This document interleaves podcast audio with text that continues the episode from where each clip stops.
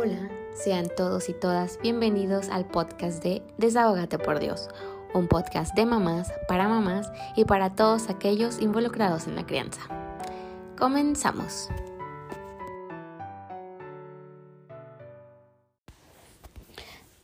Hola, este...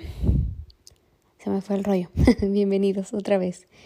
Estoy grabando, o estoy aprovechando que ya todos están dormidos o durmiendo niños para grabar este siguiente episodio.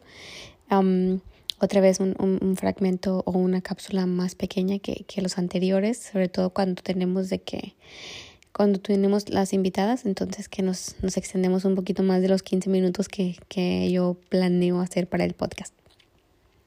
Este, esta semana quería hacer el podcast ya desde el jueves, viernes, porque quería tener fresca, fresca, fresca la información. Estuve tomando un taller em, de crianza consciente, o bueno, no tanto de crianza consciente, sino de, se llama ser la madre que mis hijos necesitan. Este fue lunes, martes, miércoles, jueves. Entonces quería compartirles un poquito lo que aprendí. Este me encantó, la verdad. Este, este taller gratuito es de Ivonne Laborda, es una psicóloga clínica. Y yo la conocí por mi amiga Aide, la que tuvimos de invitada en, en lo de creencia consciente, porque ella está tomando una certificación con ella.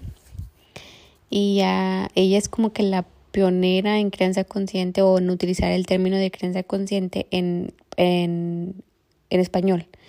Y lo que es la doctora Shafali en inglés, de Conscious Parenting, es ella en, en, en español. Entonces, yo había yo llegué con la doctora Shafali en este por medio de Martín, que él se empezó a investigar todo eso de creencia consciente, respetuosa y demás. Y yo con ella y este y por la eh, y por ahí de para con con con Ivonne Laborda.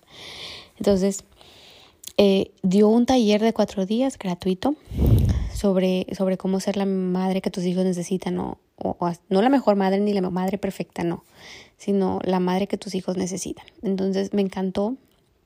¿Por qué? Porque fue como que de lo principal o de la causa hacia, hacia lo exterior. Y el, que el primer día se trató sobre eh, mi niña interior. Este, el segundo día, o de la niña interior en general, cómo sanar la niña interior. El segundo día hablaba ya más como que cómo se lleva mi niña interior con mi pareja. Y el tercer día fue más de cómo se lleva mi niña interior con mis hijos. Y ya el cuarto era de cómo sanar la herida primaria de mi niña interior. Entonces, todo eh, estos, el curso hace cuenta que es sobre, trata como, este, ¿cómo se llama?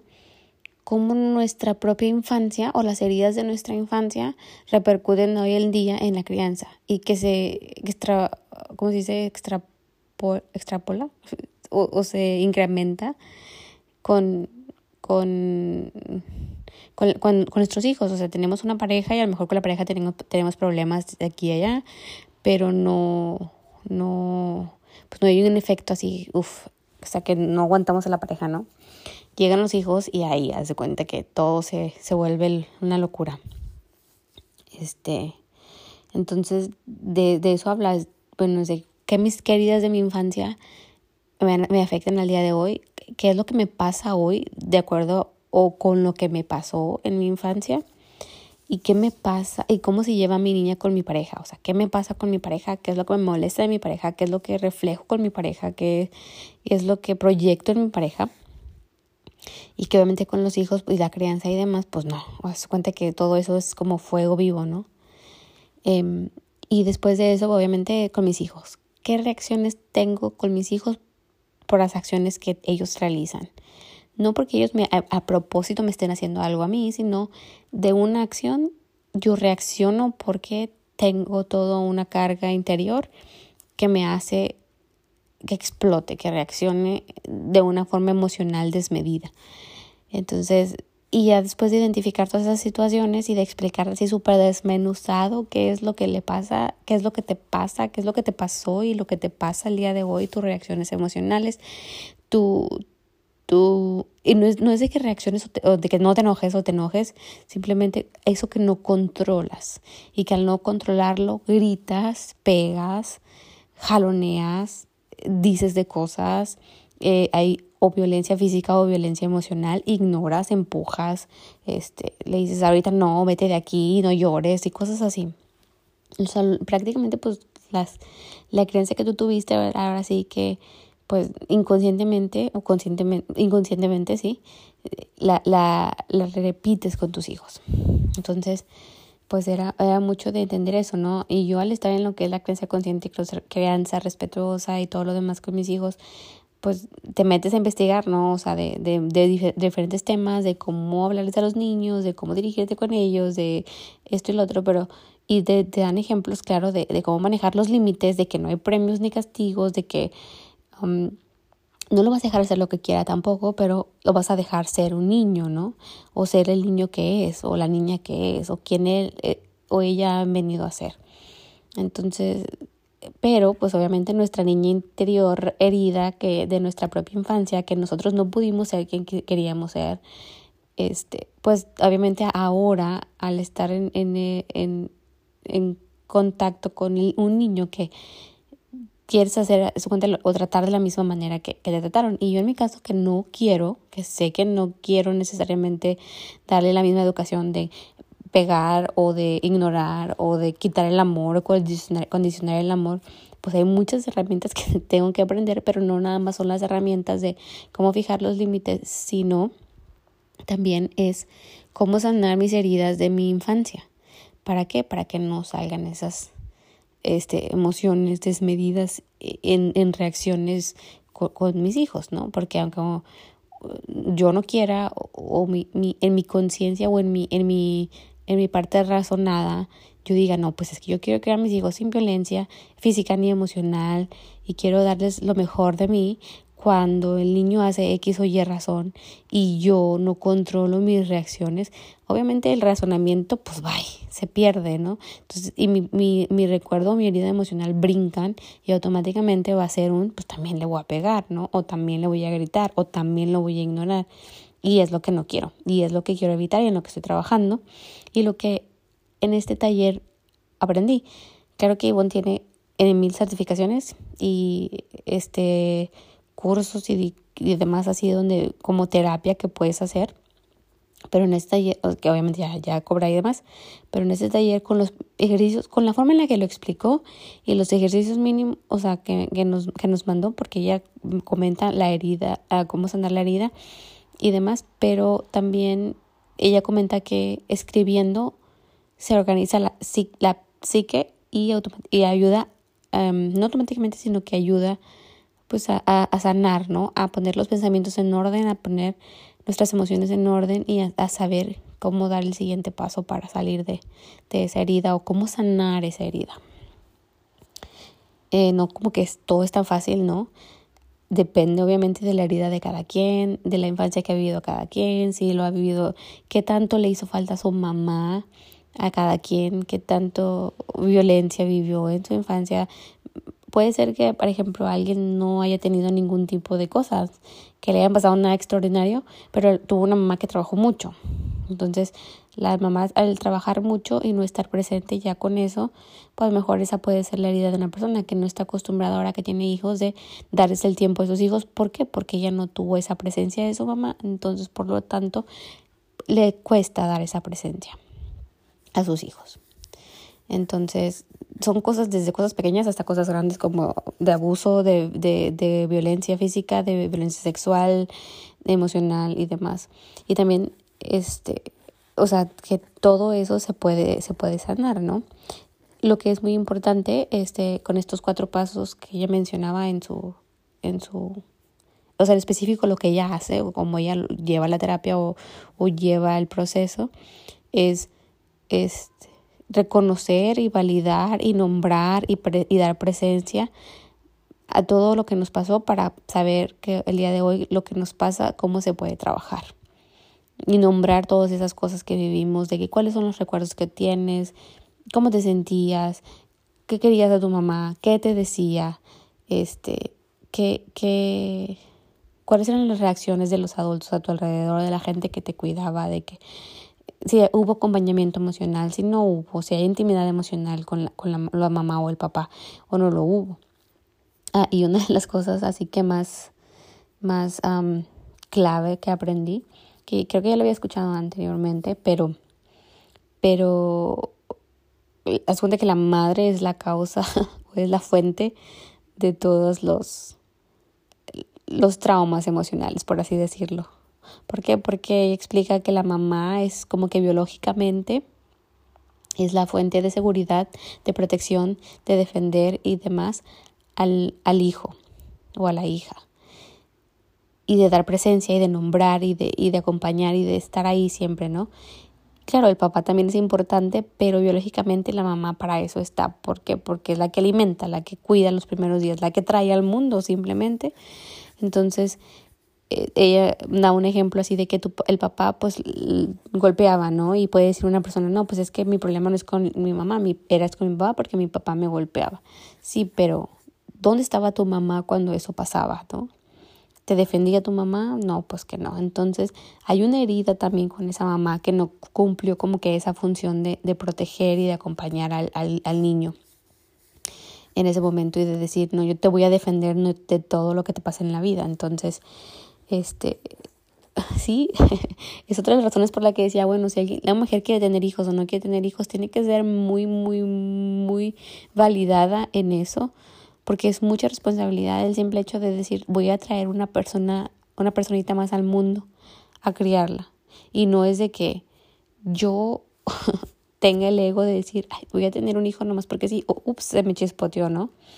uno tiene que ser consciente realmente de sus limitantes y de sus capacidades para, para poder criar a ese niño. Porque, por ejemplo, en mi caso muy específico, y yo lo estoy trabajando y trabajando, yo, claro que quería tener una familia, claro que quería tener hijos, es más, quiero tener más, pero, pero representa muchos retos emocionales. Aparte de lo físico, de lo cansado, de que no duermes, de que antes se enfriega todo el día, de que a la corre y corre. En la parte emocional a mí se me hace súper, súper importante. Yo veo muchas personas que dicen, no, pues que yo trabajo un chorro para que mis hijos tengan lo mejor, todo lo que yo no tuve, para que vayan a una mejor escuela, para que tengan este, las mejores cosas, mejor ropa, o a lo mejor que tengan ropa, que tengan comida en la mesa, que nunca les falte la comida. Nos enfocamos mucho en esa parte de, de lo económico. Pero para mí que mi mamá ya hizo esa parte con, con, con, nosotros de darme una mejor educación, de darme una mejor vida, de darme un mejor eh, ambiente para crecer, para que yo tuviera algo mejor. Pero siento entonces que es mi responsabilidad, ya que estoy en el siguiente nivel, también de pensar de que yo quiero algo mejor también para mis hijos, pero no se trata de lo económico, yo quiero algo mejor para mis hijos en la cuestión emocional ya en, lo, en, lo, en la parte física, en la parte de vestir y de dar de comer y de, de demás, de, de casa y etcétera, están cubiertos. Pero es mi responsabilidad ver, desde mi muy personal punto de vista, obviamente, darles a mis hijos algo mejor en la cuestión emocional.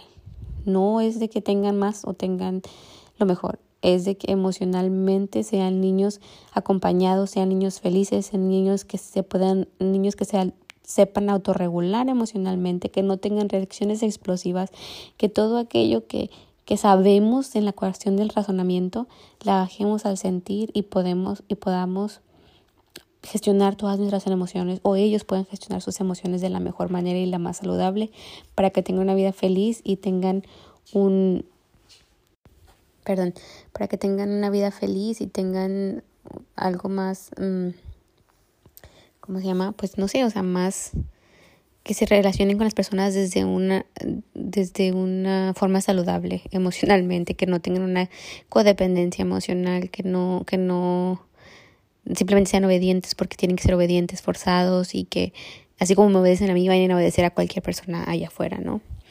Entonces, es muy, no sé, eso, eso como que es un, un reto de mi maternidad. Obviamente todo eso se logra desde lo que yo trabaje conmigo misma, desde lo que yo pueda ah, mejorar en, cuestión de gestionar mis emociones, de, de pedir lo que necesito, mis necesidades realmente básicas y mis deseos, no de que le reclame a una persona porque, o a mi esposo, por ejemplo, que haga algo o que no hizo algo porque me sienta que no me valora o no me quiere, simplemente que le diga, ¿sabes qué? Necesito que me abraces más porque así es como siento yo que me, que me demuestras el amor y no sé qué. No nada más que me enfrasque en, en, en, peleas absurdas pidiendo X cuando quiero Z, ¿no?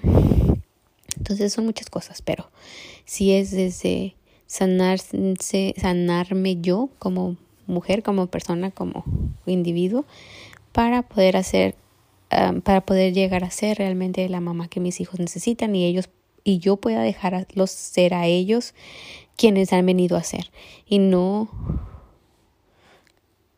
y no que yo les imponga quiénes ellos tienen que ser. Desde, no sé, desde mi mi crianza desde forzarles una cosa, de forzarles a obedecer, de forzarles a que tienes que estar sentado porque yo te digo y que a la hora de comer se siente que comer de izquierda a derecha y no de derecha a izquierda, a lo mejor ellos quieren, ¿no? De que él quiere ser una persona que corra mucho y yo no quiera que corra, o él quiere ser una persona que está sentada y no quiere ser muy social y yo quiera que sea social, o sea, no.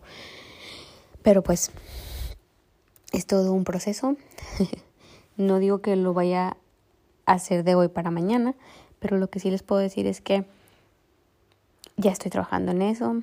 Y, y ese es mi, ese es mi, es mi meta en realidad, como, como les decía, no que mis hijos tengan un futuro mejor en cuestión de, de dinero, sino que tengan el, futuro, el mejor futuro que puedan emocionalmente.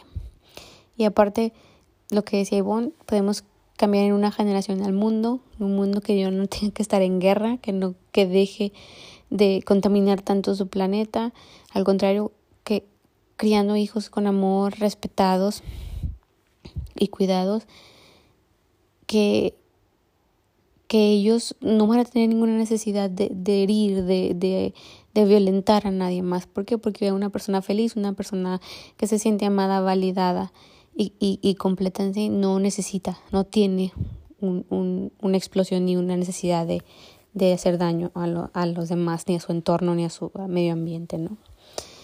Entonces, pues sí, esto les quería comentar en esta cápsula de, de este, o este, en este episodio corto y esperemos que, que les guste, que compartan, me compartan su, sus opiniones, si les gusta, si les parece, no les parece y bueno, ya, eso es todo.